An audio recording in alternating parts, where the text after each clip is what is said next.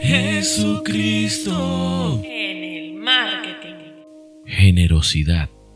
¿Cuál es tu posesión más preciada? Puede ser el objeto más valioso que tengas, como la casa por la que has trabajado toda tu vida para comprar. Pero también podría ser una foto de un momento especial que pasaste con alguien que amas. O puede ser un regalo significativo de un amigo. El valor que le asignamos a nuestras cosas está conectado con nuestras emociones.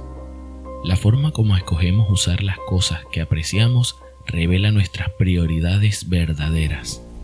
La muerte de Jesús en la cruz es uno de los grandes ejemplos de la generosidad de Dios, sino el mayor. A pesar de saber que nunca podríamos pagarle, Dios no dudó en entregar su más grande tesoro, su único Hijo, por nosotros. Y a través de su acto sacrificado, Él demostró el significado de generosidad ofrecer voluntariamente lo que tenemos para que otra persona pueda prosperar, aunque nos cause dolor en el proceso. No solo tienes que dar financieramente para practicar la generosidad, vivir generosamente simplemente reconoce que Dios es capaz de hacer cualquier cosa que quiera a través de los dones que nos ha dado.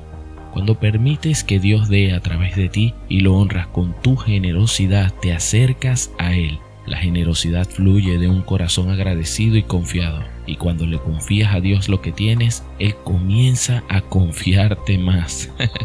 ¡Qué belleza! Practicar este hábito te recordará que no tienes el control, pero conocer al que tiene el control puede satisfacer todas tus necesidades. Llegó el momento de sacar nuestra espada y abrirla en Proverbios 19:17. Y dice así, a Jehová presta el que da al pobre, y el bien que ha hecho se lo va a pagar. Es una deuda que generas de Dios hacia ti cuando tú das, cuando eres generoso. Y he aquí la mejor noticia.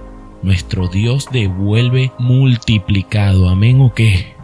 Así que toma acción. Uno de los milagros más famosos de Jesús implicaba sacar el mayor provecho de unos pocos panes y pescados que alguien tenía para ofrecer. ¿Qué tienes tú para ofrecer?